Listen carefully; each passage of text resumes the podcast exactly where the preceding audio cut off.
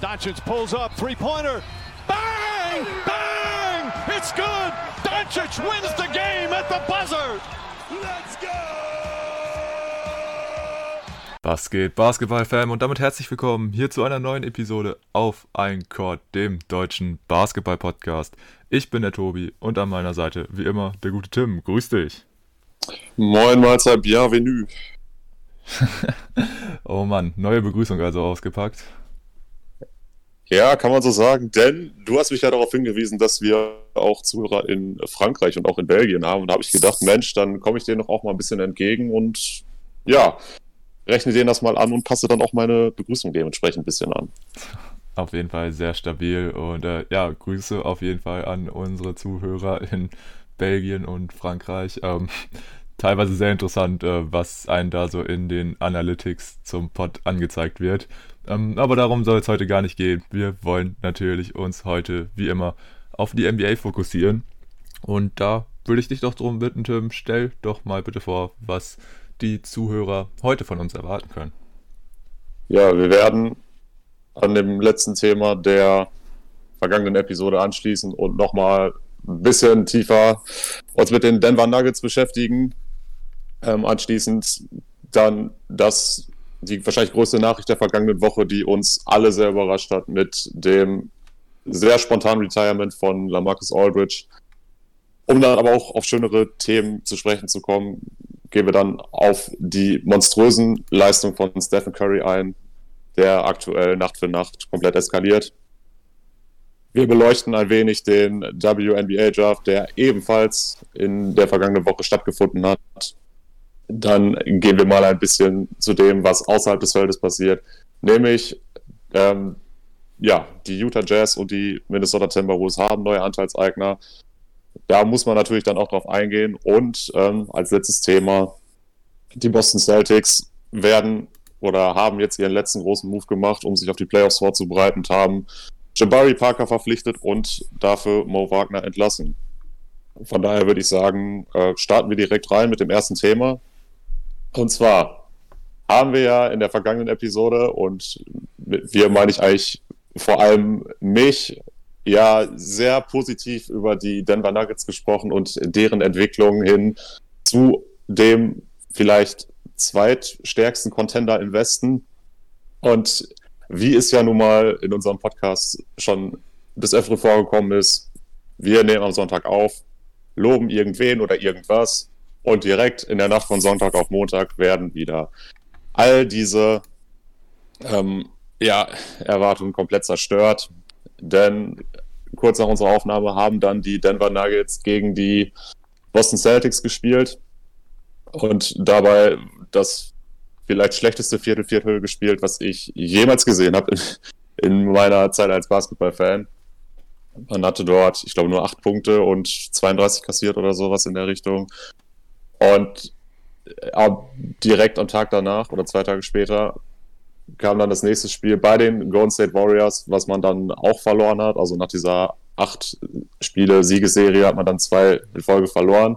Und das Spiel gegen die Warriors ist dann auch noch ja eine absolute Schande passiert aus Fansicht der Nuggets, denn Jamal Murray hat sich das Kreuzband gerissen und ist nun raus für die komplette verbleibende Saison und natürlich auch für die Playoffs.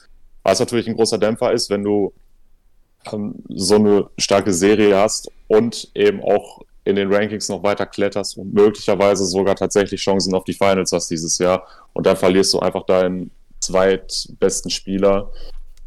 Das tat natürlich weh. Ähm, dennoch muss man sagen, man hat sich äh, berappelt und danach auch die Heat geschlagen und auch die Rockets. Ähm, von daher, ja, würde ich dich mal so kurz um, um deine Einschätzung äh, bitten. Was denkst du, wie sehr schadet der Verlust von Jamal Murray den Nuggets? Und äh, ja, würdest du vielleicht sogar so weit gehen und sagen, die, die Season ist jetzt komplett gelaufen? Gelaufen ist die Season für die Nuggets definitiv nicht. Also das, äh, das ist natürlich äh, total überzogen. Und wenn ich jetzt äh, teilweise auch äh, Leute gesehen habe oder gelesen habe, die sagen, die Nuggets werden jetzt noch ganz tief runterrutschen oder sind ein safes Erstrunden aus in den Playoffs. Das finde ich dann teilweise schon auf jeden Fall überzogen. Klar, es ist für jedes Team extrem bitter, wenn dein zweitbester Spieler dann so eine schwere Verletzung erleidet und halt für den Rest der Season raus ist. Ja, aber generell, hast es ja auch schon angesprochen, also wir zwei sind wirklich irgendwie die Jinx-Könige unter den NBA-Podcasts. Den Titel würde ich uns einfach mal so ähm, einfach di direkt selbst geben, weil das war natürlich. Da würde ich auch für uns voten. Das war natürlich, also das war bislang schon immer spektakulär. Ich erinnere mich da beispielsweise an eine Episode, als ich gesagt habe, dass ich von Kelly Oubre in dieser Saison wenig überzeugt war. Was passiert direkt im Spiel danach? Ähm, haut er 40 Punkte gegen meine Mavs raus. Aber gut, das sind natürlich immer noch so Sachen, da kann man sagen, ach komm, ja, hatte er mal eine Ausreißer nach Schwamm drüber und ist ja eigentlich auch was Positives. Aber nein, natürlich, das in der, jetzt zur letzten Woche mit deinen Nuggets war natürlich echt extrem, weil ich weiß noch, wie sehr du dich darüber gefreut hast, dass wir letzte Woche ja den Hauptfokus in unserer Episode auf ähm, die guten Nuggets legen konnten und wollten und auch getan haben. Ähm, was ja auch absolut verdient war, weil die Nuggets nach der Trade Deadline waren sie echt eins dieser, äh, eigentlich das heißeste Team in der Liga mit ihrer 8-Game-Winning-Streak haben da ja auch schon so gesagt, so ja, sie werden wahrscheinlich auch gegen die Celtics gewinnen. Pustekuchen ist da nicht passiert. Und ähm, wenn ich mich recht erinnere, waren sie ja in dem Spiel auch schon ähm, ohne Jamal Murray, weil er da ausgesetzt hat, weil er, glaube ich, Probleme mit seinem anderen Knie dann hatte. Ähm, kannst du mich, glaube ich, sonst aber auch nochmal korrigieren. Aber ich meine, er wäre nicht dabei gewesen. Und nee, in dem Spiel war er nicht dabei und er hatte auch davor schon mehrere Spiele verpasst. Also hat selbst in dieser Winning Streak haben einige Spiele ohne Jamal Murray stattgefunden. Deshalb ist das auch noch so ein Punkt, warum ich sagen würde, gerade für die Regular Season ist das jetzt gar nicht mal so ein großes Problem, dass er nicht mehr spielen kann. Ja, also ähm, da wäre ich auch ganz bei dir. Was man aber natürlich trotzdem gesehen hat, ähm, wenn so ein Jamal Murray ausfällt, dann ist es natürlich in der Offensive bei den Nuggets schon ein wenig limitierter, weil man einfach gesehen hat, besonders an diesem Spiel gegen die Celtics, also ein Jokic, nachdem er einfach komplett wild in die Partie ähm, gestartet ist und ihn wirklich keiner bei den Celtics stoppen konnte, hat er irgendwie, ja, ich kann es gar nicht so richtig erklären, aber im Laufe des dritten Viertels so ungefähr, hat er irgendwie komplett die Lust am Spiel verloren und war dann irgendwie mehr mit den Refs und ja, nicht mehr wirklich mit dem Spiel selbst beschäftigt und hat er auf jeden Fall stark nachgelassen. Und das wäre dann beispielsweise so eine Situation gewesen, in der dann jemand wie Jamal Murray einfach eben das Ruder übernehmen könnte. In dem Spiel hat es dann Michael Porter probiert, aber das hat leider nicht so gut funktioniert. Ähm, aber ja, trotzdem wäre er ja noch so ein Kandidat, den die Nuggets nichtsdestotrotz jetzt haben, auf den man auch offensiv bauen kann. Aber wie gesagt, in so einer Situation hat man schon gemerkt, dass ein Jamal Murray einfach eben, ja, fehlt. Und dann kam halt eben, ich glaube, es war dann ein Back-to-Back -Back direkt gegen die Warriors in dem ähm, ja, Murray dann wieder dabei war. Und ja, auch das ähm, Spiel hatten, haben die Nuggets dann verloren. Und natürlich diese Szene mit Murray war dann eigentlich, ja, eigentlich doppelt bitter, weil er hat sich ja in den letzten 50 Sekunden des Games verletzt. Also, und es sah eigentlich schon danach aus, dass die Nuggets das Game nicht mehr wirklich gewinnen könnten. Also kann man da auch schon irgendwo hinterfragen, warum Murray überhaupt noch auf dem Feld war. Und ja, dann passiert halt eben besagte Aktion, er zieht zum Korb, will den Layup machen, landet dann sehr ungünstig, beziehungsweise kriegt in der Luft noch irgendwie so einen Kontakt, dass er nicht richtig landen kann und landet dann auf dem Knie, was eigentlich ja nicht das vorbelastete war und reißt sich dann halt da das Kreuzband und es war wirklich auch, also ich habe mir die Szene mehrmals auch noch in der Wiederholung angesehen und was auch noch so ein bisschen bezeichnend war, also er fällt dann dahin, äh, verzieht sofort das Gesicht, hält sich das Knie und ein Steph, der ihn ja der, sehr nah eng an ihn dran war und ihn auch verteidigen wollte. Du siehst direkt, wie Steph abwinkt, so von wegen, okay, das ist was ganz Böses. Ähm, das war natürlich auch, auch nochmal echt, ja, hat die Bilder noch ein bisschen schlimmer gemacht. Und ja, dann kam die bittere Diagnose Kreuzbandriss mit einer der schlimmsten Verletzungen, die man im Sport erleiden kann. Ähm, eigentlich so ziemlich mitten im Achillessehnenriss wirklich die, schli äh, die schlimmste Verletzung die auch so ein bisschen kommen ist. Also ich rede jetzt nicht, klar, es gibt noch irgendwelche extremen Brüche oder Verletzungen am Rücken und so, die natürlich karrieregefährdend sind. Aber auf jeden Fall eine Verletzung, ähm, die einen erstmal für einige Monate rausnimmt. Also ein Kreuzbandriss, da ist man unter sechs Monate beziehungsweise ein halbes Jahr ist man da eigentlich, ähm, ja, muss man da einplanen. Und das natürlich dann so eine lange Zeit ohne den zweitbesten Spieler wird für ähm, Denver sehr, sehr hart. Und das ist natürlich einfach extrem bitter. Also wir hatten sie in der letzten Episode so gelobt, dass wir jetzt auch fanden, dass sie durch den Gordon-Trade ähm, so ein weiten und großen Schritt wieder in die richtige Richtung gemacht haben und wir sie auch ja als sehr sehr ekelhaftes Matchup für jeden einzelnen Gegner im Westen gesehen haben und ja das Ganze muss man jetzt leider sagen hat sich halt einfach geändert dadurch dass halt Murray ausfällt wird es für sie deutlich schwieriger weil ja ich denke wir haben uns auch alle schon auf Playoff Murray gefreut jetzt müssen sie es halt ohne ihn versuchen aber nichtsdestotrotz ähm, finde ich es dann wirklich teilweise übertrieben, wie negativ jetzt ähm, die Nuggets gesehen werden, weil es ja jetzt nicht nur so, weil Murray ausfällt, dass das Team plötzlich gar nicht mehr funktionieren kann. Du hast ja schon angesprochen, sie haben auch schon ein paar Spiele in dieser Saison ohne ihn gemacht, aber natürlich ist es ein herber Verlust für die Nuggets. Und ja, wir hatten ja auch ähm, in der vergangenen Episode spekuliert, ob sie eventuell in den Standings noch weiter nach vorne preschen können, an den Clippers und an den Suns vorbei. Da muss ich mittlerweile sagen, das sehe ich jetzt gar nicht mehr. Und ja, aber ich würde trotzdem sagen, auch wenn sich die Lakers mittlerweile deutlich besser äh, ohne AD und LeBron schlagen und jetzt nur noch ein Sieg hinter den Nuggets sind, bin ich mir ziemlich sicher, dass die Nuggets ähm, ja die Regular Season auf dem vierten Rang beenden werden und damit auch ja dann den Homecourt Advantage in den Playoffs haben. Und ja, aktuell sieht es so aus, als würden sie da dann auf die Lakers treffen. Und da muss man natürlich sagen, das wäre natürlich dann, wenn sie gegen die Lakers ähm, antreten und dann LeBron und AD beide schon wieder fit sind und die Nuggets halt ohne eine Murray dann ähm, ja, ist das Matchup doch nicht mehr so geil, wie wir es ähm, noch in der letzten Episode prognostiziert haben. Da haben wir ja gesagt, ähm, wären die Nuggets schon sehr unangenehm für die Lakers in Runde 1. Das sind sie nach wie vor. Nur wie gesagt, ohne Murray wird es natürlich für Denver deutlich schwieriger, aber nicht unmöglich. Deswegen, ähm, ja, die Stimmung ist auf jeden Fall, denke ich, ein bisschen getrübter in Denver.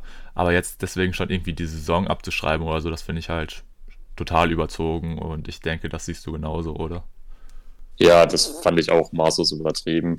Denn, wie wir jetzt beide schon erwähnt hatten, hat man auch ohne Jamal Murray einige Spiele diese Saison bestritten und auch gewonnen. Deshalb glaube ich auch einfach nicht, dass dieser Verlust von ihm jetzt so einen großen Einfluss auf die restliche Regular Season haben wird. Klar, an Rang 2 werden sie jetzt nicht mehr vorrücken können. Platz 3 würde ich trotzdem noch nicht komplett abschreiben, denn es ist ja nach wie vor so, dass die Nuggets unter allen Top-Teams im Westen den leichtesten Restschedule haben. Deswegen kann ich mir das immer noch vorstellen. Und es ist ja auch so, dass die Nuggets eben ähm, auf der Point Guard-Position schon gut besetzt sind. Man hat mit Monte Morris in meinen Augen einen der besten Backup-Point Guards überhaupt in der Liga. Dazu hat ein Campazzo sich über die komplette Saison ähm, auch sehr gut eingefunden, spielt mittlerweile auch wirklich NBA-Basketball. Er hat da seine Anpassung gemacht an seinem Spiel und es funktioniert mittlerweile auch sehr, sehr gut mit ihm. Ähm, deswegen, wie gesagt, sehe ich jetzt in der Regular Season auch nicht so das ganz große Problem. Und was den Nuggets in meinen Augen auch sehr entgegenkommt in dem Fall, ist es, dass dieses Team jetzt gar nicht mal so spielt wie so ziemlich jedes andere Basketballteam auf dieser Welt, in dem der Point Guard der Playmaker ist. Nein, bei den Nuggets ist es ja nun mal Nikola Jokic. Von daher ist das auch noch so ein Faktor, der in meinen Augen das Spiel der Nuggets dann nicht ganz so krass beeinflusst. Dennoch, wenn wir dann uns in die, in die Playoffs dann bewegen, ist es natürlich schwer, wenn du Playoff Murray diesen absolut ja, rücksichtslosen Scorer dann nicht in dein Team hast. Da wird es natürlich brutal schwer. Ich, wir haben alle noch dieses äh, Scoring-Schlachten von ihm und Donovan Mitchell aus der äh, vergangenen Playoff-Serie gegen die Jazz vor Augen. Sowas wird es leider nicht geben. Ich hatte auch so ein bisschen darauf spekuliert, dass wir vielleicht wieder dieses Matchup haben in den Playoffs. Hätte ich mich natürlich sehr darüber gefreut. Ähm, jetzt würde ich mich trotzdem freuen, wenn es das noch gibt. Allerdings natürlich nicht mehr, nicht mehr so sehr, da eben dann dieses One-on-One-Matchup nicht mehr vorhanden ist. Aber wie gesagt, ähm, für die restliche Regular Season sehe ich da jetzt auch nicht so die ganz großen Probleme. Da sollte der Home Advantage trotzdem immer noch gegeben sein. Und ja, was die Playoffs dann angeht, muss man eben gucken. Wenn es so bleibt, wie es jetzt ist, dann hätte man ja auch das Erstrunden-Matchup mit den Los Angeles Lakers. Da würde ich dann aber auch kein Land sehen für die Nuggets. Da jetzt auch AD schon in den nächsten Tagen zurückkehren wird, unter einer Minute Restriction und LeBron James ja dann auch eine Woche später ungefähr. Ja, dann äh, sieht es natürlich sehr, sehr dunkel aus für die Nuggets in einem Matchup mit denen. Aber wie gesagt, man muss jetzt einfach, einfach gucken, wie sich die restliche Regular Season dann darstellt, ob die Nuggets tatsächlich auch ihre Siegquote halten können, da sie ja eben diesen leichten Schedule haben und ja, was in den Playoffs ist, wird man dann eben sehen. Ja, bin ich ganz bei dir. Äh, ich finde den Punkt interessant, den du ja auch schon genannt hast, dass die Nuggets halt, ja, bei Murray nicht unbedingt auf sein Playmaking angewiesen sind, wie man es ja sonst von einem Point Guard gewohnt ist, sondern dass sie halt da mit Jokic jemanden haben, der ähm, die Fäden in der Offensive zieht und Murray da eher nochmal, wenn ein bisschen entlastet und mal ein Playmaking übernehmen kann, aber eigentlich eher auch ein äh, Scorer ist, der komplett heiß laufen kann. Der fällt ihnen halt jetzt mittlerweile so ein bisschen weg. Also ich sehe halt im Playmaking, bin ich da bei dir. Das werden sie wahrscheinlich kompensieren können. Da ist auch ein Monte Morris jemand, der ähm, da auf jeden Fall seinen Job erfüllt. Aber jetzt wirklich diese absolute Scoring-Option sehe ich eigentlich neben Michael Porter Jr. jetzt kaum noch im Team. Und da ist natürlich die Frage, du bist jetzt natürlich als Fan ein bisschen besser drin. Siehst du da jemanden, der es übernehmen kann? Oder ähm, ja, wie würdest du äh, denken, wie Denver versucht das zu kompensieren? Oder machen sie es, wie sie es eigentlich schon sonst auch immer machen, äh, einfach über die Teamleistung? Ja, das wird größtenteils über die Teamleistung laufen, denke ich. Aber Michael Porter Jr. wird jetzt auf jeden Fall die zweite Option sein. Es war auch immer so ein bisschen die Frage, ist jetzt er die zweite oder ist es Murray? Ähm, das ist natürlich jetzt ganz klar Michael Porter Jr. und ansonsten, ich denke, Will Barton wird deutlich mehr Würfe nehmen als vorher. Aaron Gordon wird wahrscheinlich auch mehr von draußen werfen, könnte ich mir vorstellen.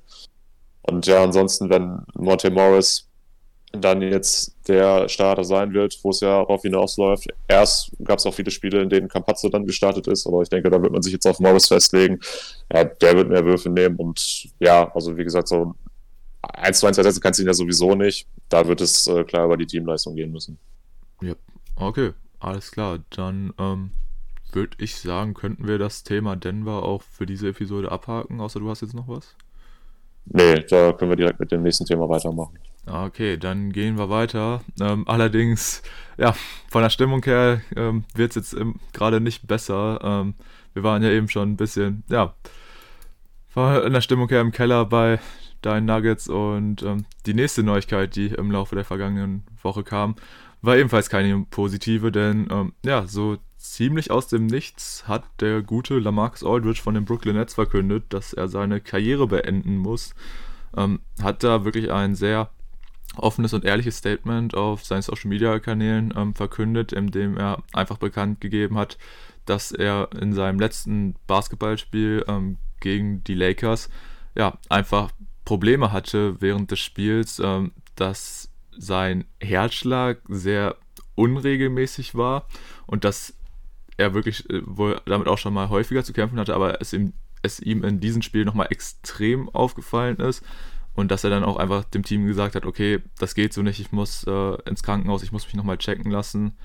Und ja, wegen diesen Herzfehlers und weil, ja, Lamarcus Aldridge jetzt einfach sagt, okay, meine Gesundheit geht hier definitiv vor, hat er sich dazu entschieden, seine Karriere zu beenden. Und ja, das war jetzt auf jeden Fall eine Neuigkeit, äh, die viele überrascht hat. Ähm, da, ja, Lamarcus Aldridge, über ihn haben wir noch vor ein, zwei Wochen halt drüber geredet. Ich glaube, viel länger ist ja auch sein Signing bei den Nets noch gar nicht her. Ähm, von wegen, ja, wie kann er noch helfen? Und ähm, ja, natürlich war es auch so ein bisschen die Story, als er dann auch noch zu den Nets gegangen ist, von wegen, ah, die Nets, so ein unfassbares Superteam und, und, und, ne? Also war halt so quasi noch mittendrin im ganzen Geschehen und jetzt ist er einfach, ja, raus und das ist mega überraschend einfach gekommen, hat keiner mit gerechnet, konnte ja auch keiner mit rechnen. Und ja, jetzt kam halt die News und ja, einfach eine mega traurige Geschichte, dass ja, er das Ganze jetzt so abrupt beenden musste. Allerdings muss man ja auch sagen, also der Junge ähm, hatte jetzt 15 Jahre in der NBA gespielt und da dann jetzt auch einfach die Priorität auf seine Gesundheit zu setzen, ist ähm, die absolut richtige Entscheidung.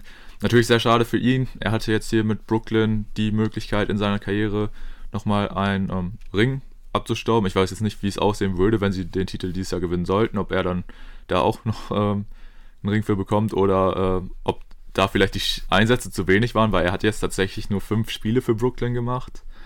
Das ist so ein bisschen, ja, das weiß ich jetzt gar nicht so genau, wie es da so mit den Regeln aussieht, aber ja, im Großen und Ganzen, wenn man auf die Karriere von LeMarcus Aldridge zurückblickt, da muss man einfach sagen, der Typ war wirklich ähm, eine absolute Maschine.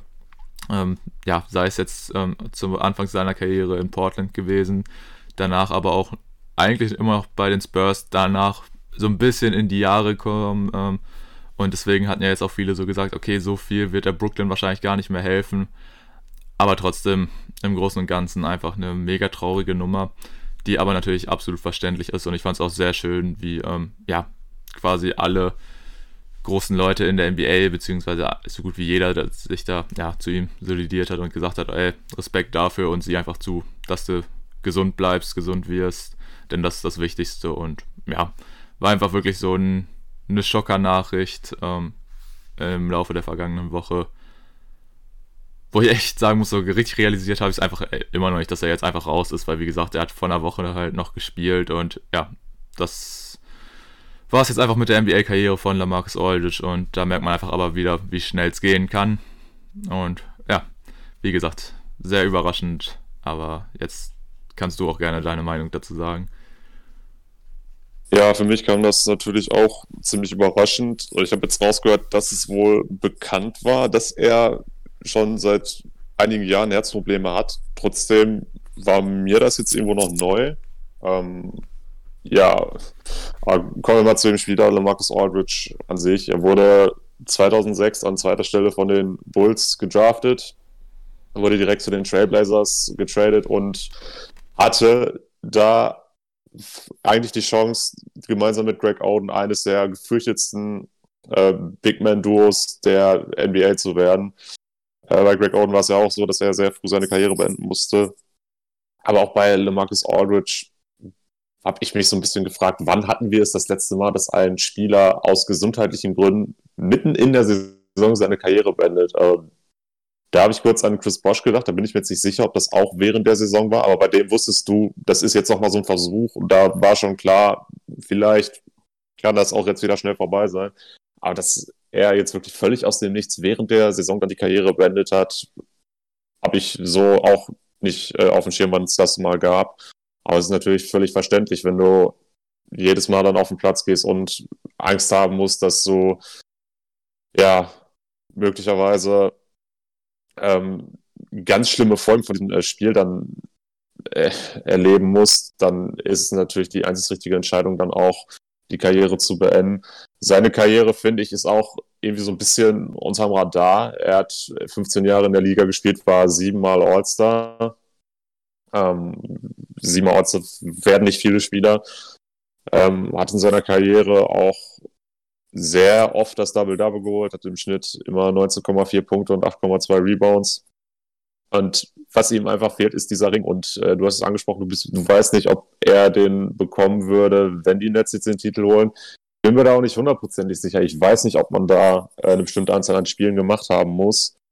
Ähm, es war ja auch letztes Jahr in den äh, Finals so, ich weiß gerade nicht mehr, welcher Spieler das war, aber der hatte im Laufe der Saison auch für die Heat und die Lakers gespielt und da stand auch schon vor den Finals fest, dass dieser Spieler auf jeden Fall den Ring bekommen wird, aber mir fällt gar nicht mehr ein, wer das war. Ist jetzt aber auch gar nicht mal äh, so entscheidend, wer das war. Ähm, Würde mich natürlich schon irgendwo freuen, wenn die Nets den Titel holen und er dann eben auch seinen Ring bekommt, denn ja, wie gesagt, seine Karriere ist irgendwo so ein bisschen unvollendet. Er war im vergangenen Jahrzehnt konstant einer der, der besten Big Men in der Liga. Das finde ich, muss man schon deutlich so sagen. Er war von 2012 bis äh, 2019 ununterbrochen. Ja, nee, nicht ganz. Uh, 2017 war er nicht All-Star, aber ansonsten war er von 2012 bis 2019 jedes Mal im All-Star-Team. Ähm, war ein sehr, sehr konstanter Spieler und jemand, der auch auf jeden Fall den äh, Ring verdient hätte. Ich hatte mir auch äh, gewünscht, dass er nochmal zu den Trailblazers zurückkehrt, um dann vielleicht auch nochmal mit denen äh, einen Run zu starten. Er ist zu den Nets gegangen und vielleicht war das sogar auch schon so ein bisschen so ein Zeichen, er versucht es dieses Jahr nochmal nach dem Ring zu greifen, weil er weiß, dass er seine Karriere vielleicht nicht mehr so unfassbar lange halten kann. Und wenn jetzt natürlich diese Herzprobleme nochmal drastisch auftreten, äh, es war ja auch so, dass er meinte, dass äh, das somit die schlimmste Nacht seines Lebens war, äh, nach dem Spiel gegen die Lakers, dann ja, musst du einfach auf deinen Körper hören und dann auch einfach einen Schlussstrich ziehen. Es ist extrem bitter, es ist extrem schade. Aber ich denke, jeder kann diese Entscheidung nachvollziehen und jeder sollte auch wissen, dass es eben die einzig richtige Entscheidung ist. Ja, das denke ich, kann man so stehen lassen. Und äh, ja, da kann man, denke ich, das ganze Thema auch nur noch abschließen, indem wir natürlich auch dem guten Lamax Aldridge alles Gute für die Zukunft wünschen, natürlich besonders gesundheitlich. Ähm, ja, weil, wie gesagt, 35 Jahre ist noch kein Alter, in dem man sich ähm, um solche Themen groß Sorgen machen sollte. Bleibt aber, ja, niemand von verschont, auch nicht die ähm, Top-Sportler. Von daher, ja, wie gesagt, ähm, gute Besserung an den guten Lamax Aldridge. Und ja, dann würde ich sagen, ähm, wollen wir vielleicht mal die Stimmung ein, etwas anheben, Tim.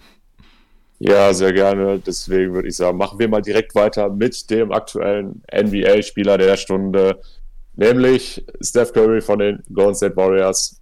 Er hat es geschafft. Er hat zunächst Will Chamberlain als All-Time Leading Scorer dieses Franchises abgelöst und hat jetzt aktuell eine Streak, die aber mal sowas von ihresgleichen sucht. Er, ja, hat jetzt in den letzten drei Spielen, nee, Moment, in drei von den letzten vier Spielen hat er zehn oder mehr getroffene Dreier, was es so, glaube ich, auch noch nie gegeben hat in der NBA-Geschichte.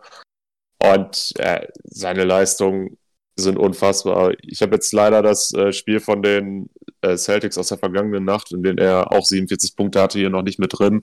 Aber ansonsten hat er über seine über die neun Spiele davor im Schnitt unfassbare 38,2 Punkte bei 47,1 Prozent getroffene Dreier äh, sowie 6,3 äh, ja, getroffene Dreierversuche pro Spiel. Trifft dabei 54,5 Prozent aus dem Feld und ich würde mich jetzt tatsächlich festlegen, wir sehen aktuell den besten Steph Curry aller Zeiten also gerade über die letzten Spiele ist er sogar besser als in seiner Unanimous MVP-Season. Denn wenn du überlegst, die äh, Leistung, die er jetzt bringt, sind in dem Moment noch mal krasser, wenn Clay Thompson nicht dabei ist und er ja eigentlich die Defense noch mehr auf sich äh, fokussiert sieht.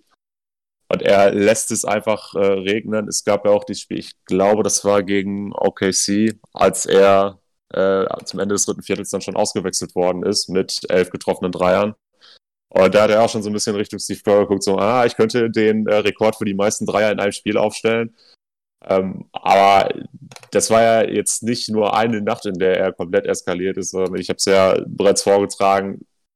Der hat eine Streak, die ist einfach absurd. Ähm, es gibt ja sowieso nur sehr, sehr wenige Spieler, die mal zehn Dreier in einem Spiel in ihrer Karriere getroffen haben. Und ich glaube auch nur sehr wenige, die das mehr als einmal geschafft haben. Und er macht das jetzt in drei der vergangenen vier Spielen. Der Junge ist einfach ohne jeden Zweifel der beste Shooter, den das Spiel jemals gesehen hat. Da kann mir mittlerweile auch niemand mehr was anderes erzählen. Und gerade jetzt in dieser Zeit, die ja nicht die allerschönste ist. Man hat immer noch äh, ja, so ein bisschen das Problem, dass man eben diese Zeit zu den Playoffs noch überbrücken muss und so dieser, dieser letzte Run der Teams, der ist jetzt auch noch nicht so ganz da. Das kommt jetzt so langsam. Man ist da wirklich in so einer kleinen Überbrückungsphase, aber Steph eskaliert komplett. Der Typ ist locked. Äh, eigentlich wäre das jetzt immer so die Zeit des Jahres, in dem wir so ein bisschen den, den Playoff LeBron sehen. Der ist jetzt noch nicht fit. Also sehen wir dieses Jahr dann, äh, ja, Curry wieder komplett eskaliert auch ein sehr schöner Ersatz. Und äh, ja, da muss man einfach sagen, es macht total viel Spaß, diesem Jungen aktuell beim Basketballspielen zuzusehen. Das war in der letzten Saison in den paar Spielen, die er gemacht hat, komplett anders. Aber jetzt sehen wir wirklich den Steph Curry, den wir alle sehen wollen. Der Typ, der die absurdesten Würfe trifft, bei denen du bei jedem Wurf dir schon vorher denkst, ja, der ist auf jeden Fall drin, auch wenn es auch der letzte Horse-Shot ist eigentlich. Er macht einfach sein Ding und äh, ja, guckt aktuell auf jeden Fall die Warrior-Spiele, denn was der Junge macht, das ist nicht normal, das muss man gesehen haben. Bin ich ganz bei dir. Also Steph Curry auch in der vergangenen Woche war, ja, das laufende Highlight-Reel so ziemlich in der kompletten Liga. Also man konnte jeden Morgen eigentlich, sobald man auf Social Media gegangen ist, hat man einfach nur irgendwelche Highlights oder Zusammenfassungen von Stephs Game in der letzten Nacht gesehen und wie er einfach die Dreier da aus jeglichen Positionen rein nagelt. Und das ist einfach wirklich super cool anzugucken. Und ja, also Steph aktuell echt in einem absoluten Formhoch. Also äh, das ist schon echt spektakulär. Und was natürlich dann ziemlich bitter ist, dass eigentlich die Warriors mit einem Steph in absoluter Topform gerade nur so um ja, die Play-in Plätze rumkämpfen und da ein bisschen rumkrebsen. Also, das ist echt schon ein bisschen bitter. Aber man muss auch wirklich sagen, also in dieser Saison mangelt Steph natürlich komplett an Support. Also, das ist einfach eine ganz, ganz bittere Nummer in dieser Season. Klar, er hat immer noch Draymond an seiner Seite, aber ansonsten wird es da echt, ähm, ja, schon ziemlich bitter. Ich meine, wir haben Andrew Wiggins und Kelly Oubre Jr. oft genug im Podcast thematisiert. James Wiseman, auf den wir ja beide nach wie vor ähm, setzen und viel von ihm halten, ist jetzt für den Rest der Saison raus. Natürlich auch eine sehr bittere Nachricht für ihn und für die Warriors. Und ja, im Großen und Ganzen natürlich, ähm, Stephs, was er da gerade für Rekorde hinstellt, ist absolut Wahnsinn und er baut sie ja immer weiter aus. Die Frage, die ich mir jetzt nur stelle, Tim, Steph Curry mittlerweile auch schon 33 Jahre alt, auch wenn man es ihm absolut nicht ansieht. Ähm, jetzt ist aber natürlich die Frage, ein Steph, also jünger wird er auch nicht mehr und ja, nächste Saison kommt ein Clay hoffentlich zurück. Allerdings, ähm, ja, darf man da, denke ich, die Hoffnung auch nicht zu sehr an den Clay setzen. Aber wie schaffen es denn die Warriors in diesem, ja, doch eher noch kurzen Zeitfenster, das ihm wahrscheinlich noch mit Steph bleibt, irgendwie wieder es hinzubekommen, dass sie mit ihm um Titel mitspielen können, weil nur mit der Rückkehr von Clay, das wird es wahrscheinlich nicht äh, nur sein, dass wir, da wird bestimmt noch ein bisschen mehr vonnöten sein, oder?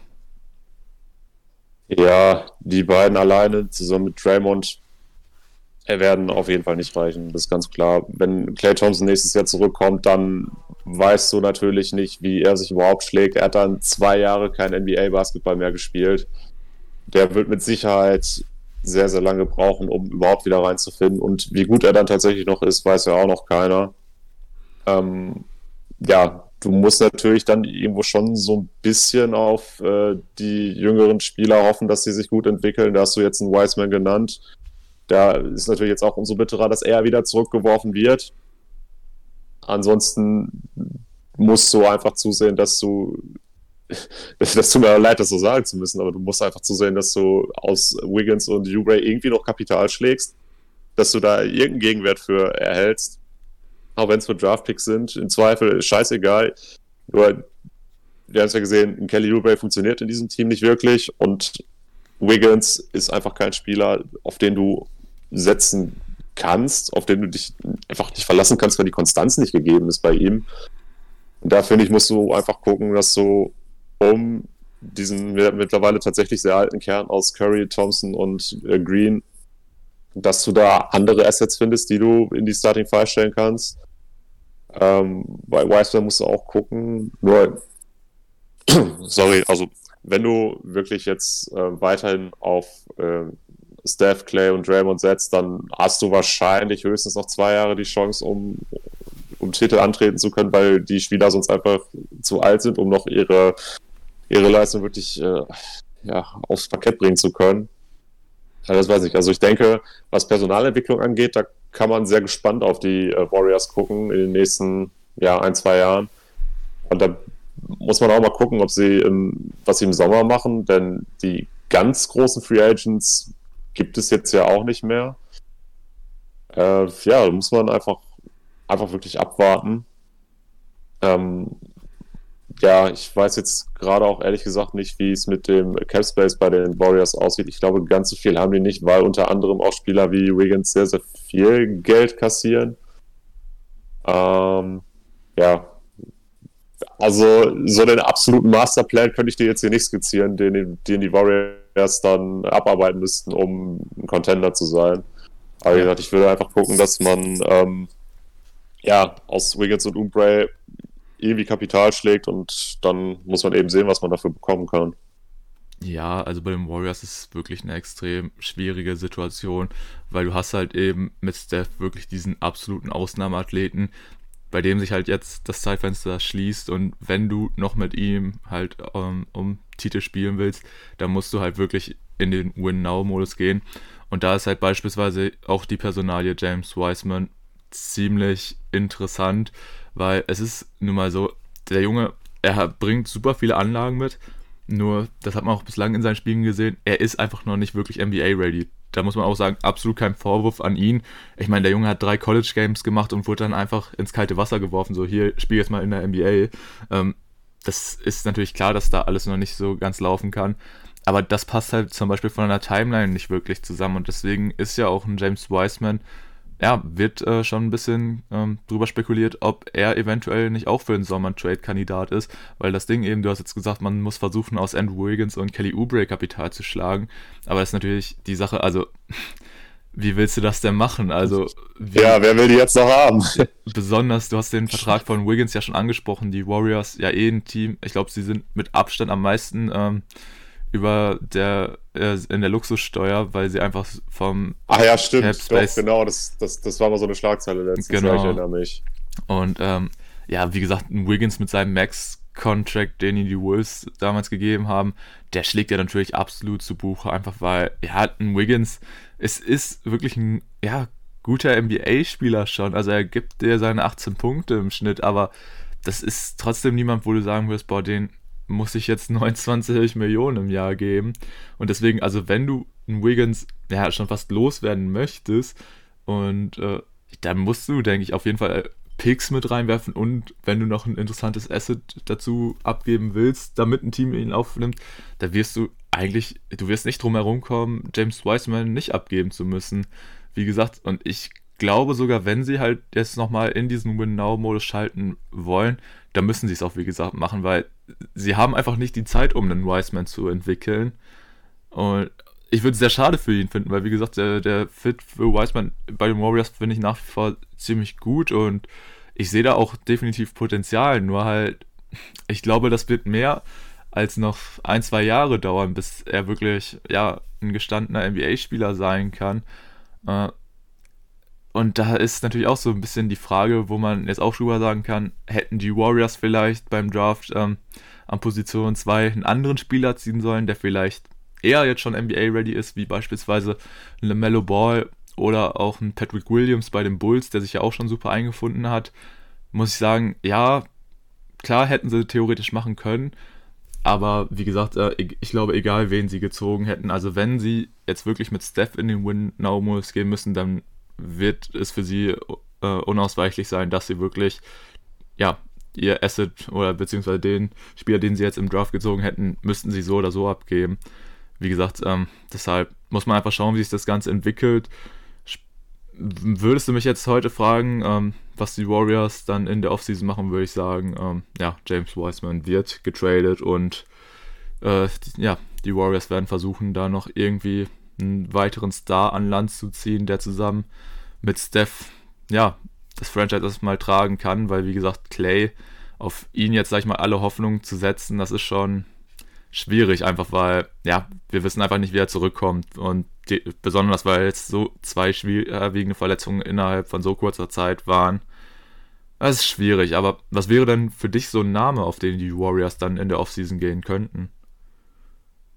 Boah, da fragst du mich jetzt was. Äh, boah, das spontan zu beantworten ist schwierig. Wen ich tatsächlich als ziemlich guten Fit ansehen würde, wäre ein Michael Porter Jr., aber den werden sie nicht bekommen. Weil ich nicht wüsste wie. Ähm, ansonsten, ja, du brauchst ja irgendwo schon einen Forward oder Center, der im Idealfall auch einen gescheiten Dreier treffen kann. Ah, wüsste es nicht spontan, ehrlich gesagt. Aber da könntest du jetzt über viele Namen spekulieren. Ähm, boah. Ja, einen perfekten Fit könnte ich dir jetzt nicht sagen. Um vielleicht nochmal kurz auf das einzugehen, was du über äh, den, den letzten Draft gesagt hast. Natürlich hättest du nicht unbedingt Wiseman picken müssen, nur beim Lamello Ball wäre es so gewesen, dass er sich überhaupt nicht wirklich hätte entfalten können neben Steph, aber kann ich mir zumindest nur sehr schwierig vorstellen. Und Patrick Williams, ja, da könntest du eher einen Case machen, dass der vielleicht der bessere Pick gewesen wäre. Aber das ist ja auch irgendwo ein bisschen Spekulation. Aber wir haben ja beide damals damit begründet, dass Wiseman ein sehr guter Pick war für die Warriors, weil er eben gut reinpasst. Wie es jetzt eben dann äh, auf dem Feld aussieht, wenn er dann auch die Starterrolle direkt bekommt. Äh, klar, natürlich nicht leicht für ihn. Ähm, aber ja, kann ich, ja, ich, je länger ich drüber nachdenke, desto besser kann ich mir auch vorstellen, dass man ihn tradet. Aber wie gesagt, da jetzt so direkt einen Spieler auszumachen, den man da wählen sollte, könnte ich jetzt auch nicht. Hättest du da einen Kandidaten? Ja, ist natürlich ein bisschen die Frage, weil eigentlich hast du es schon direkt äh, gut beschrieben. Man bräuchte eigentlich auf jeden Fall einen Big Man, der dir aber auch ähm, ja, verlässlich den Dreier treffen kann. Und da gibt es natürlich in der Liga, ja, in der Klasse auch eher wenig Leute. Mhm, klar, was natürlich ein absolutes Traum-Szenario für die Warriors wäre, was ich auch sehr, sehr gerne sehen würde, wenn ähm, Carl Anthony Towns einen Trade fordern würde, jetzt endlich nach all diesen verschwendeten Jahren bei den Timberwolves und einfach, ja. Und Wiggins geht dafür zurück. Ja, das, daran scheitert es nämlich so ein bisschen, weil die Wolves würden halt einen Wiggins nicht zurücknehmen. Also ich glaube, da, das kannst du ihnen auch nicht mit James Wiseman und was weiß ich, wie vielen First-Roundern schmackhaft machen. Aber ansonsten, ja, ähm, also auch wenn ich es auf gar keinen Fall sehen würde, aber ein Porzingis äh, könnte ich mir auch sehr geil bei den Warriors vorstellen, aber bitte nicht. Der soll mal schön bleiben, wo er ist. Und ansonsten, ja, bin ich dabei, dir wird schon ein bisschen schwierig, weil ja natürlich auch die anderen Teams nicht unbedingt dann ihre Bigs dafür abgeben würden. Und eigentlich, wenn, wurden die auch jetzt schon bewegt. Also theoretisch wäre auch ein Vucevic in meinen Augen Kandidat gewesen. Aber jetzt dadurch, dass er bei den Bulls gelandet ist, halt wieder nicht. Und dann wird es halt echt schon eng, da bin ich bei dir. Also, ja, es ist schwierig. Also, ich bin mal gespannt, was die Warriors sich in der Offseason einfallen lassen werden und wie sie es jetzt allgemein versuchen werden, die ganze Situation Hand zu haben. Denn, ja, leider wird auch bei ihnen diese, also sie werden das auch ähm, im Kopf haben, dass sie leider sich nicht mehr über die über allzu viele Jahre ähm, von Steph Curry Basketball auf absoluten Spitzenklassenniveau erfreuen können. Von daher muss man mal gucken, wie sich das Ganze entwickelt. Aber ja, wie gesagt, die Warriors auf jeden Fall das mit das Team in der Offseason, ähm, bei dem es am spannendsten wird zu sehen, ähm, was sie machen werden. Ja, äh, würde ich so unterschreiben. Ähm, jetzt fragen, möchtest du direkt zum nächsten Thema übergehen? Ja, können wir gerne machen. Und ähm, ja, wir wollen uns ein Thema annähern, wo ich sagen muss, natürlich, das ist äh, ein Thema, da sind wir beide absolut keine Experten. äh, den Titel können wir uns nicht geben, aber wir wollen dann doch mal eben kurz über den ähm, WNBA Draft reden. Denn auch dieser fand in der vergangenen Woche statt. Und ja, man muss einfach sagen, äh, Tim und ich sind leider absolut äh, keine Experten in diesem Bereich. Allerdings, ja, so ein bisschen der Vollständigkeit halber wollten wir dann doch auf jeden Fall mal kurz äh, den Draft ansprechen. Im Großen und Ganzen äh, kann ich aber auch nur sagen, was natürlich für mich ähm, ganz interessant zu verfolgen war. Die Dallas Wings hatten die ersten beiden Picks, was auch ein absolutes Novum war. Gab es auch, glaube ich, bislang in noch gar keinen Draft, auch bei den Männern nicht, dass wirklich ein Team die allerersten beiden ähm, Picks im Draft hatte. Und ja, die Dallas Wings haben diese Picks genutzt, um sich Charlie Collier und ähm, war Kui, Kui, also auch ein schwieriger Name zu sichern, ähm, wahrscheinlich komplett falsch ausgesprochen. Aber nee, ähm, das auf jeden Fall zwei sehr interessante Spielerinnen, ähm, beides ziemliche Bigs, ähm, bringen fast zwei Meter Länge mit, was natürlich ähm, bei den Frauen schon eine sehr gute Länge ist.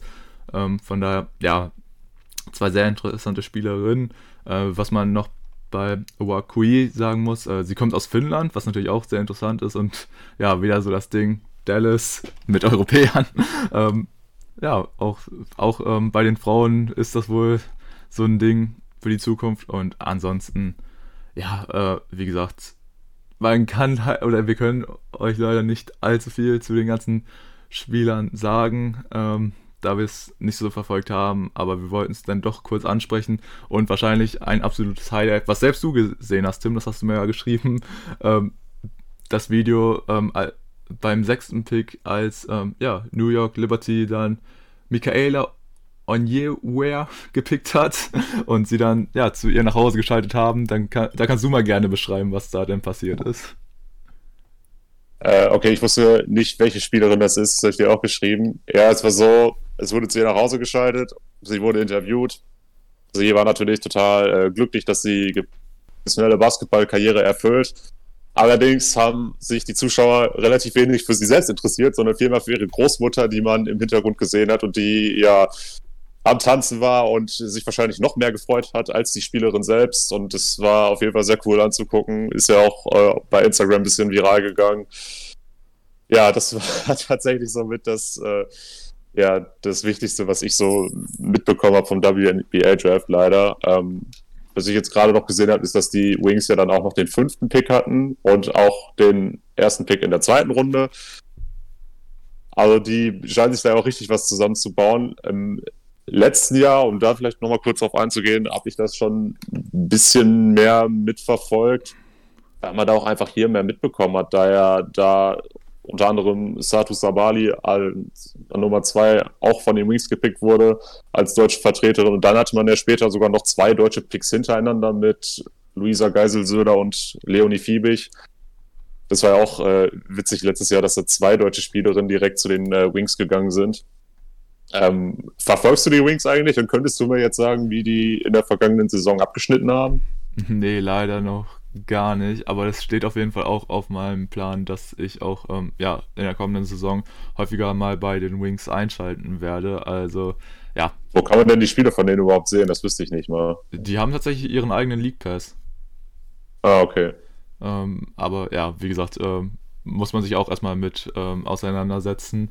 Und ja, leider wirklich die ähm, WNBA mangelt es echt noch ein bisschen an Aufmerksamkeit. Wie gesagt, äh, da schließen wir uns aber auch komplett mit ein.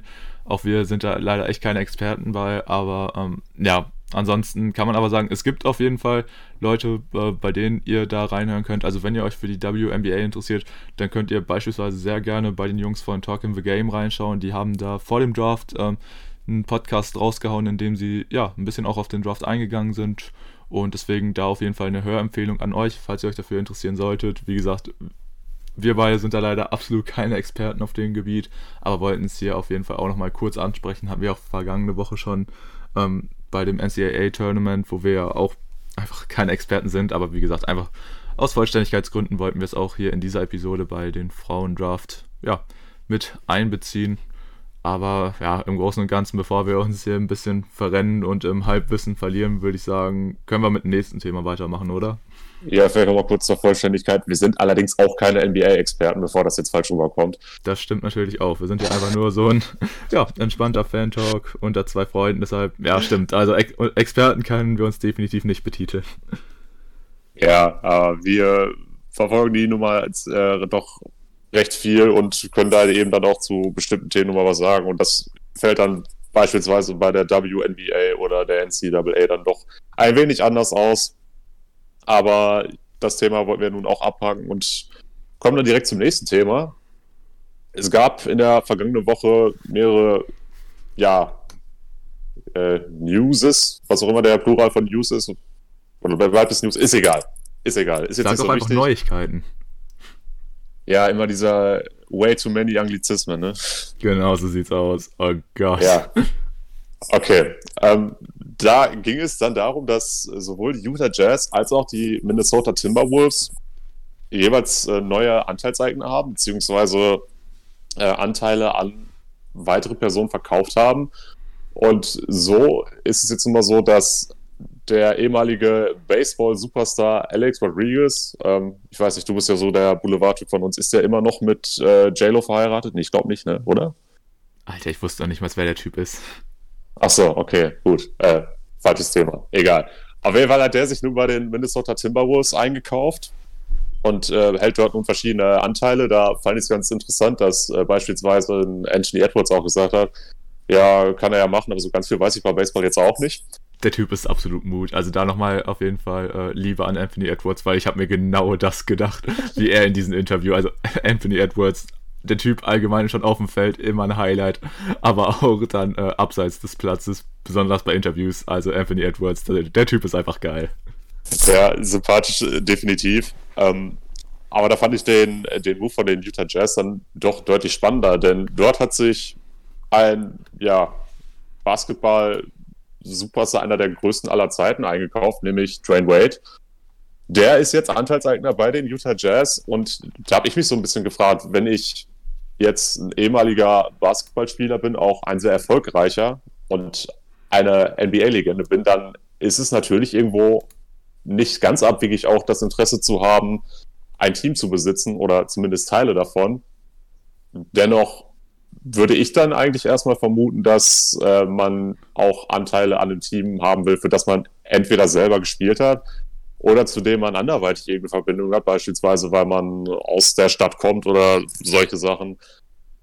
Die Verbindung von Dwayne Wade zu den Utah Jazz habe ich so jetzt erstmal direkt nicht gesehen. Natürlich darf man da aber auch nicht äh, vernachlässigen, dass man ja überhaupt auch die Chance haben muss, sich Anteile zu sichern. Und wenn die Chance jetzt gerade da war, dann kann man ihm das ja auch nicht wirklich verübeln. Ich glaube, Shaq hat ja sogar auch irgendwie Anteile an den Kings oder mal gehabt oder sowas. Oder bin ich mir jetzt auch nicht sicher. Aber ich finde es auf jeden Fall auch cool, dass man Dwayne Wade jetzt auch in so einer Funktion sehen kann. Da muss man ja gucken, vielleicht ist er ja auch so ein bisschen äh, so auf den Michael Jordan-Trip und macht da jetzt erstmal jahrelang nur Scheiße, bis es dann endlich mal funktioniert. Wer weiß. Keine Ahnung. Aber ich fand es auf jeden Fall äh, cool, dass, auch wenn ich, wir haben es ja vor zwei Wochen, glaube ich, thematisiert in unserer Tierlist, dass wir für die Utah Jazz jetzt nicht sonderlich viel über haben, aber trotzdem hat mich das irgendwie gefreut, sowohl für das Franchise als auch für Dwayne Wade, dass, äh, dass es da jetzt so eine Verbindung gibt. Ich weiß nicht, wie hast du diese beiden Sachen wahrgenommen? Aus, abgesehen davon, dass du Alex Rodriguez nicht kennst.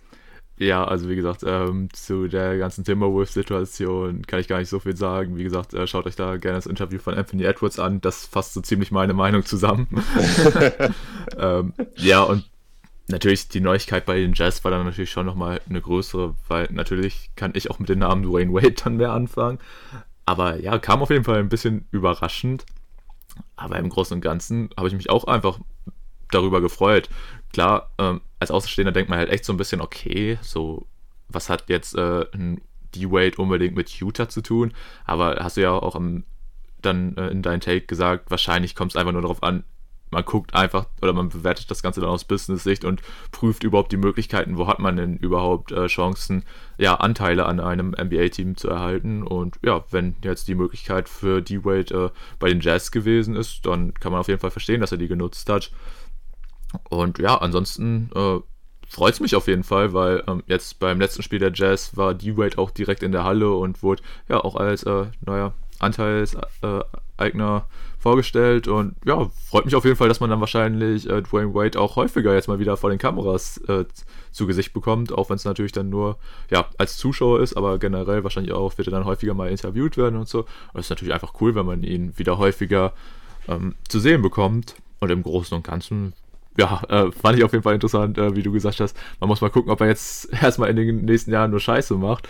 Wird ein bisschen schwierig eigentlich bei dem Team, was aktuell den First Seed hat. Also so viel kann er da eigentlich gar nicht verbocken.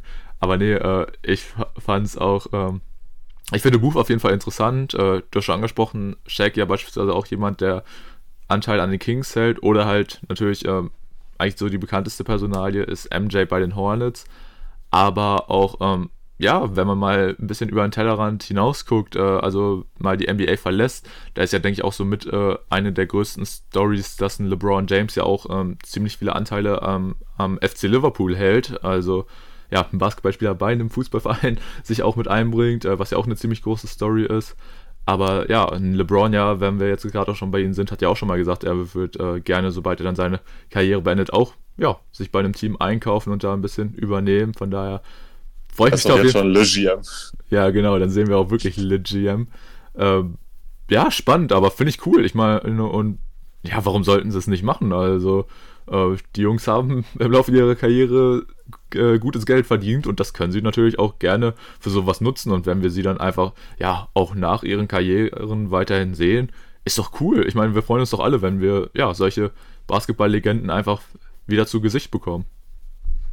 Ja, ähm, du hast ja gerade auch noch Michael Jordan angesprochen. Da ist es aber, glaube ich, ein bisschen anders. Und bei dem weiß man ja, dass er da auch sehr, sehr großen Einfluss darauf hat, was äh, im Front Office passiert. Wie das jetzt bei äh, Shaq bei den Kings ist oder wie das jetzt bei Drain Waits in Utah sein wird, weiß ich ehrlich gesagt gar nicht. Aber falls du da mehr hast, kannst du vielleicht auch nochmal gerne drauf eingehen. Ja, aber ansonsten, ähm, ja, ist es mir auf jeden Fall lieber, wenn irgendwelche Basketballlegenden diese Anteile halten, anstatt irgendwelchen Großunternehmern, die sowieso schon eigentlich viel zu viel Geld haben und das äh, gar nicht machen müssten und die sowieso auch keiner kennt wahrscheinlich. Da finde ich es auf jeden Fall besser, wenn man seine Legenden dann auch in der Form vielleicht nochmal sieht. Dann ist ja irgendwo immer schade, wenn ehemalige Topstars dieses Sports dann ihre Karriere beenden und man bekommt so gar nichts mehr von denen mit. Ich meine, klar, wenn sie das so wollen, alles schön und gut, ne? Aber äh, wenn man sie dann als, als Coach, als GM oder zumindest jetzt als äh, Mitbesitzer dann sieht, ist es einfach eine super Geschichte. Und von daher freue ich mich auf jeden Fall, dass wir ja, D-Wade jetzt auch äh, öfter zu Gesicht bekommen. Ich weiß nicht, ob ihn äh, so ein Amt dann auch als äh, Jurymitglied für den Slam Contest disqualifiziert, da bin ich mir nicht sicher. Aber wäre vielleicht gar nicht mal so verkehrt. Aaron, Aaron Gordon gefällt das. Aaron Gordon gefällt das. Ja, ähm, ja, ansonsten, ja, wie gesagt, einfach äh, eine sehr, sehr schöne Geschichte, ihn da jetzt zu sehen. Das äh, freut mich für ihn, das freut mich auch für die Jazz sogar. Das macht sich auch, ja, zumindest minimal sympathischer. Und da sieht man jetzt vielleicht sogar in den nächsten Jahren so einen leichten Trend. Also ich meine, wenn äh, auch die Wade nach außen signalisiert, dass das einfach eine coole Zusammenarbeit ist für beide Seiten, dann könnte ich mir auch vorstellen, dass noch mehr ehemalige Spieler dann ähnliche Schritte gehen. Und ja, wie gesagt, ich fände es auf jeden Fall cool. Frage an der Stelle, wer wäre für dich ein Spieler, ähm, der vielleicht jetzt auch noch aktiv ist, aber einfach in Zukunft dann sich mal in ein NBA-Team einkaufen könnte, beziehungsweise, ja, wen würdest du einfach gerne in dieser Funktion sehen? Ja, LeBron James ist natürlich ganz klar. Also, wenn den, den vielleicht als, als größten Anteilsnehmer bei den Cavs zu sehen, das, das fände ich wäre ein Traum irgendwo. Äh, bei wem ich es mir gut vorstellen kann, dass er in, in ähnliche Richtung geht, ist tatsächlich sogar Kevin Durant da hieß es ja, dass er unbedingt auch nach Brooklyn will, weil er eben da sehr viele Business-Kontakte hat, mit denen er nebenbei noch, was weiß ich, was macht. Ähm, ja, ansonsten äh, schwer, weil ich weiß jetzt auch bei vielen Spielern nicht, was die abseits ihrer Basketballtätigkeit noch an, an Business-Tätigkeiten machen. Da gibt es mit Sicherheit auch Spiel, viele Spieler, die da ganz weit vorne mit dabei sind. Die könntest du dann jetzt natürlich nennen. Ähm, ja, einen klaren Favoriten ja, schwierig. Ähm, ja, keine Ahnung.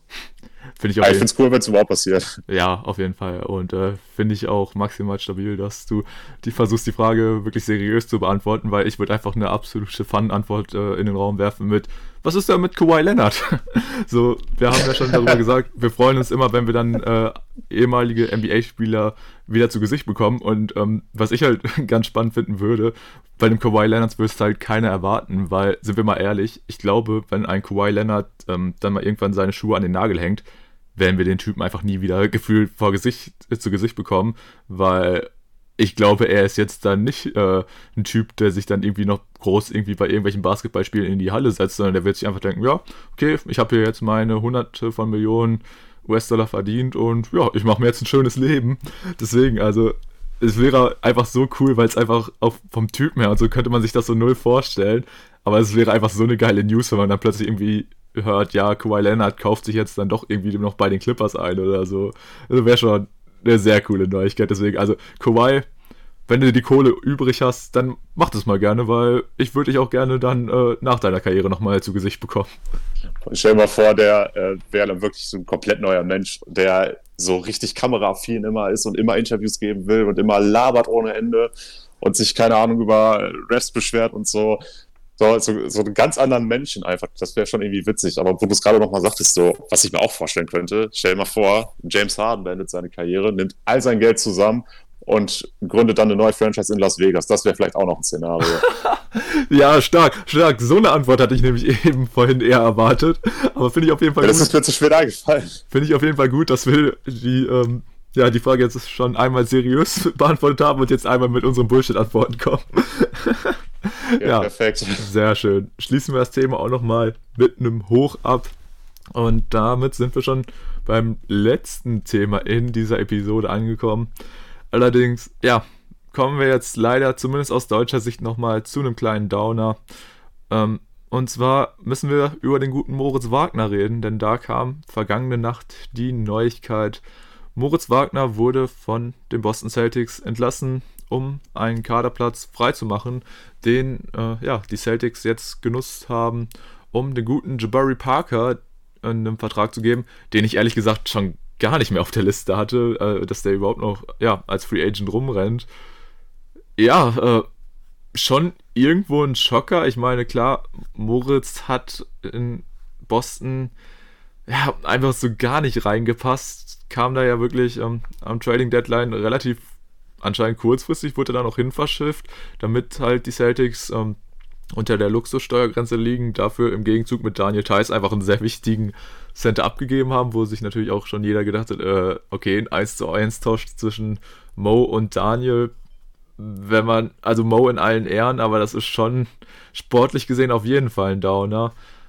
Und ja, dann war es halt so, kam Moritz zu den ähm, Celtics und ja, war da einfach in einer sehr undankbaren Situation, einfach weil bei den Celtics ja auch auf den großen Person, äh, per Position ähm, deutlicher Personalmangel am Anfang geherrscht hat, wo er dann teilweise ja auch direkt in die Starting Five geworfen wurde und einfach so noch gar nicht ready war, einfach sie, natürlich auch null mit seinen Teammates eingespielt war. Ich habe da ein Spiel äh, gegen meine Mavs vor Augen, wo er auch in der Starting Five stand und einfach maßlos überfordert gewirkt hat, einfach weil er sich noch gar nicht richtig neu einfinden konnte, was ja auch selbstverständlich irgendwo ist.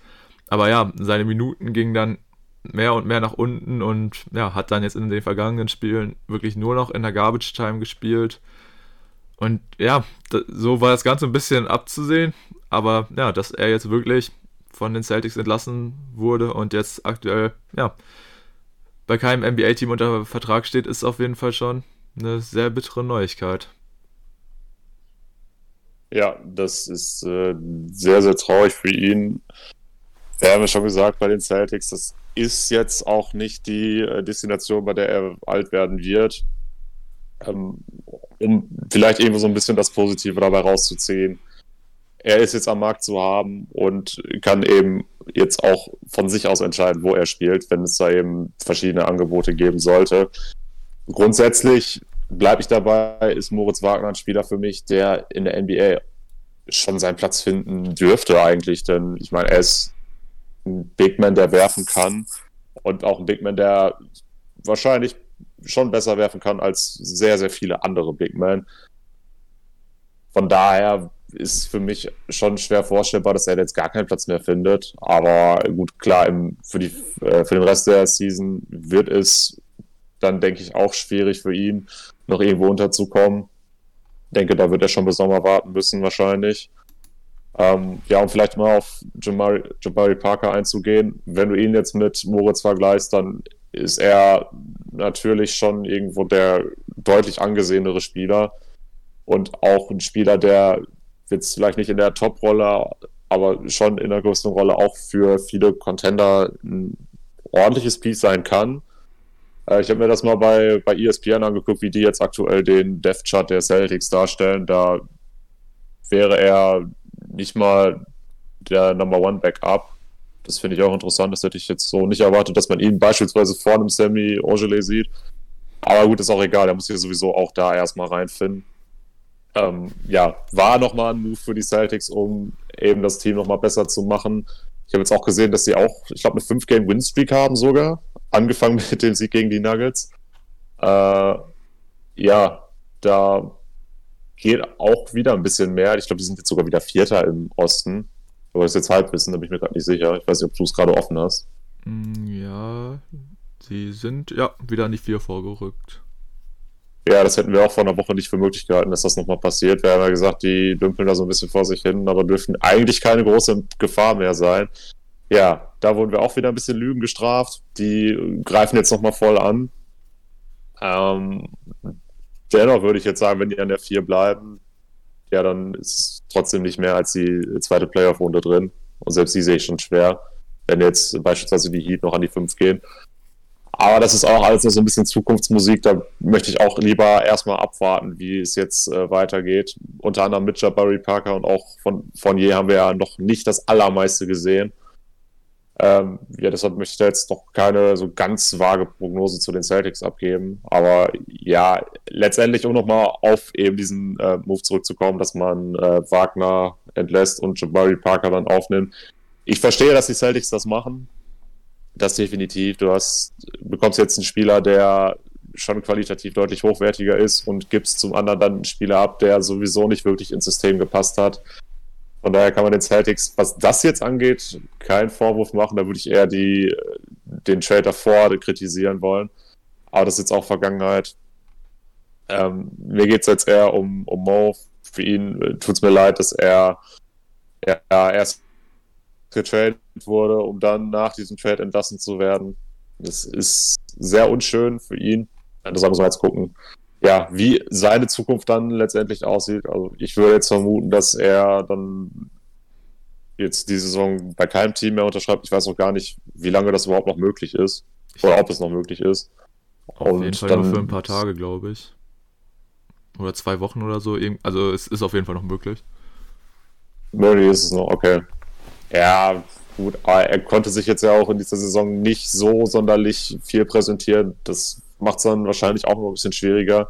Deshalb würde ich davon ausgehen, dass er dann im Sommer sich dann auch nach zum neuen Team, äh, ja, äh, dass er zum neuen Team gehen wird. Welches das dann sein wird, keine Ahnung. Kann ich noch gar nicht einschätzen. Aber ich bin der festen Überzeugung, dass seine NBA-Karriere jetzt noch nicht vorbei ist, was hier teilweise auch schon manche Leute jetzt gemutmaßt haben. Ja, das ist ein bisschen schwierig, finde ich. Also klar, ich sehe oder ich kann den Punkt verstehen von den Leuten, die sagen, es wird für Mo Wagner ziemlich schwierig, jetzt äh, nochmal irgendwo in der NBA unterzukommen. Aber eigentlich bin ich da auch bei dir. Also trotzdem sollte Moritz Wagner, also in, bei irgendeinem dieser 30 Teams sollte er schon unterkommen, weil du hast ja schon gesagt, klar, er ist so ein Big Man, der ein bisschen schwierig ist. Ich meine, klar, kann dir von draußen eigentlich, äh, ist ja schon eine Gefahr, aber er ist halt so ein Big Man, der dir dafür nicht unbedingt ja die beste Rim Protection bietet. Ist ja auch leider immer so ein Kandidat, der sehr viel mit Foul Trouble zu kämpfen hat.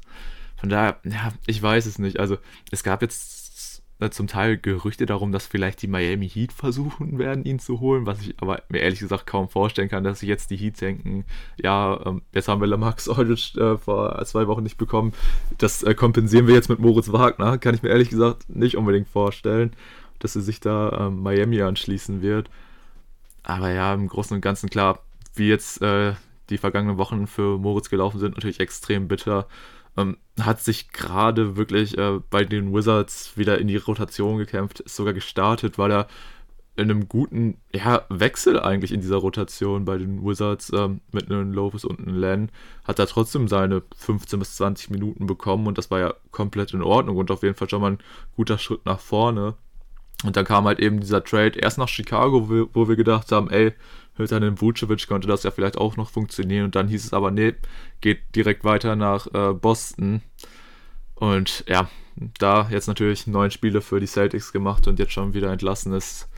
Einfach eine bittere Nummer für den Jungen, tut mir echt sehr leid. Und ja, ist so, ist so ein bisschen die Frage, was passiert. Ich kann es mir ehrlich gesagt auch nicht vorstellen, dass er in dieser Saison noch bei einem Team unterkommt, aber ich sehe ihn da eigentlich auch im kommenden Sommer irgendwo, ähm, ja, bei irgendeinem Team äh, dann doch noch unterkommen. Äh, was natürlich eine charmante Nummer wäre, wenn, ähm, ja, sein Bruder Franz sich ja für den Draft anmeldet und er wird da ja schon so ein bisschen äh, als jemand ähm, gehandelt, der eventuell ein Lottery-Pick wird.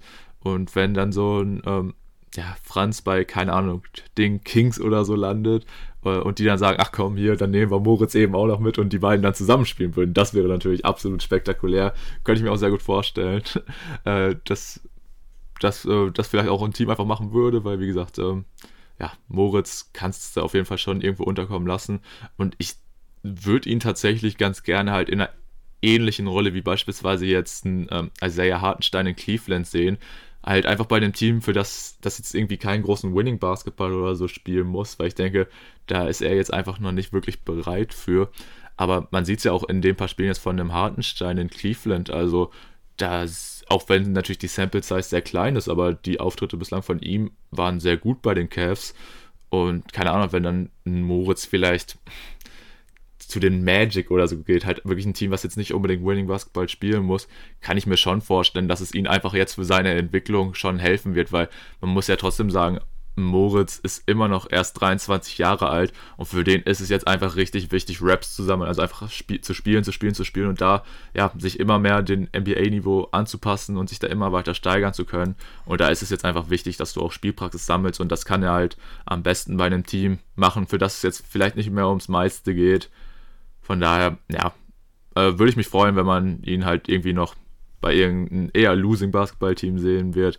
Aber wie gesagt, für seine Entwicklung könnte das ganz cool sein. Und was natürlich ein Träumchen wäre, wenn wir in der nächsten Saison das Wagner-Brüder-Duo vereint sehen bei einem NBA-Team. Ich will dieses äh, Brüder-Duo auf jeden Fall sehen. Da hatten wir jetzt auch in den letzten Jahren schon verschiedene Konstellationen gesehen. Wir hatten die Antetokounmpos in Milwaukee, dazu auch die Lopez-Brüder in Milwaukee, das gab es ja auch. Wir haben aktuell zwei Holiday-Brüder in Indiana. Ähm, fallen gerade noch mehr Beispiele ein? Nee, spontan nicht. Aber das die, Martins, cool, die Martin Brothers äh, ja, in Charlotte. Sehr gut, sehr gut. Genau, die hatte ich jetzt gerade vergessen. Ja, wäre sehr, sehr schön, wenn man äh, auch mal ein deutsches äh, Brüderduo in der NBA sehen würde. Äh, das wäre definitiv ein Novum, was es wahrscheinlich dann auch sehr, sehr lange nicht mehr gibt. Würde ich mal spontan behaupten. Ähm, ja, gut. Aber wo Franz dann hingeht, das steht ja auch noch absolut in den Sternen. Ich habe jetzt auch schon mal verschiedene Mock-Drafts gesehen und verschiedene Big Boards. Also viele sehen ihn so irgendwo zwischen der 8 und der 12. Also wäre jetzt keine sonderlich große Überraschung, wenn er tatsächlich in der Lottery weggehen würde. Ja, und das wäre halt dann natürlich besonders ganz gut, wenn er da zu irgendeinem Team geht, was halt wirklich, wie gesagt, nicht unbedingt den, ja, wo, wo Gewinnen jetzt nicht unbedingt einer Prio-Liste ganz oben steht. Und äh, ja, wie gesagt, wenn da noch ein Moritz dann dazukommt und einfach beide ihre Erfahrungen sammeln könnten, das wäre natürlich schon sehr schön. Was wäre denn für dich wirklich so das Wunschteam, wenn du sagen könntest, boah, da die beiden Wagner-Brüder, die würde ich da am liebsten sehen? Gäbe es da so ein absolutes Wunsch-Franchise für dich? Äh. Oh, kurz und knackig. äh, ich mach's kurz. Ähm, ich würde sie gerne bei den Spurs sehen. Bei den Spurs. Die Wagner-Brüder okay. unter Greg Popovich. Das wäre cool.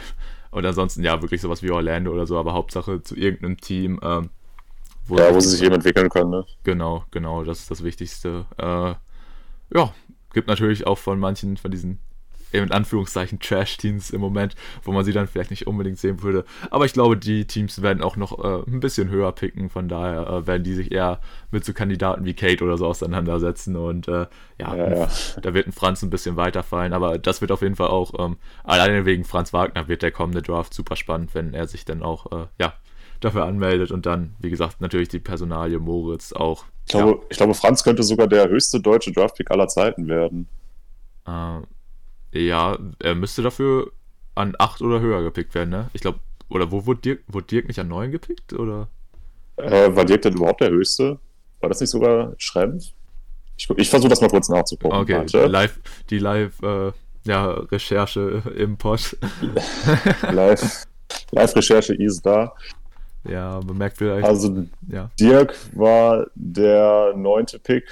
Okay. Von welchem Team? Von welchem Team? Milwaukee. Richtig, sehr gut. Und äh, Detlef Schrempf war der achte Pick. Oh, okay. Von, von welchem Team? Äh, das weiß ich tatsächlich nicht. Von den Mavs. Okay, haben wir das auch. Ah, krass, okay. Ja. Ja, gut, okay, dann Franz äh, presch mal bitte an die 7 vor. nee, Späßchen. Ähm, ist natürlich kein Muss, aber natürlich wieder einen deutschen Lottery-Pick zu sehen, wäre natürlich super cool. Von daher, ja, drücken wir da die Daumen. Und ansonsten wäre es das eigentlich schon wieder für diese Episode, oder Tim? Hast du noch was? Ja, eine ganz kleine Story habe ich noch, die ich auch äh, sehr cool fand. Sagt dir der Name Paul Watson Jr. was? Nein. Zufällig. Außenspieler, der sich jetzt aktuell bei den Toronto Raptors ja ein bisschen in die Rotation gespielt hat und der hat auch eine BBL-Vergangenheit. Der war 2017 mal kurzzeitig bei der BG Göttingen unter Vertrag und wurde da nach relativ kurzer Zeit entlassen. Aber er hat nicht aufgegeben und ist jetzt beim NBA-Team in der Rotation und diese Entwicklung fand ich einfach ganz cool. Wollte ich noch mal kurz erwähnt haben, habe ich so am Rande mitbekommen und ja, wie gesagt, fand ich einfach eine sehr schöne Geschichte. Shoutouts an den Jungen. Sehr schön. Alles, haben wir das auch. Alles klar, haben wir das auch nochmal abgehakt und ja, ansonsten würde ich aber sagen, können wir das Ganze hier mal wieder abbinden. Äh, mal wieder eher eine knackigere Episode, knapp Stunde 15. Ich denke, es ist aber auch komplett im Rahmen. Wie gesagt, äh, diese zwei Stunden Episoden, die ihr jetzt äh, schon ein paar Mal von uns gehört habt, sind ein bisschen die Ausnahme. Äh, wir wollen es einfach wie ein bisschen in diesen Zeitrahmen hier halten und war, denke ich, ganz knackig, viele Themen abgehandelt bekommen. Und ja, ansonsten bleibt mir an dieser Stelle wieder nur ähm, zu sagen, beziehungsweise den Hinweis auf unsere Social Media Kanäle zu geben. Wie gesagt, äh, auf Instagram und Twitter findet ihr uns unter auf ein. Äh, ja, schaut da gerne vorbei, lasst gerne ein Follow da, folgt natürlich auch gerne diesen Podcast auf Spotify. Und ja, ansonsten bedanke ich mich mal wieder fürs Zuhören bei euch und würde die letzten Worte wie immer an Tim geben. Macht's gut. Ciao. Ja, diesmal hatte ich es auch ein bisschen kürzer als sonst. Vielen Dank fürs Zuhören. Bis nächste Woche. Bis dann. Ade. Tschüss.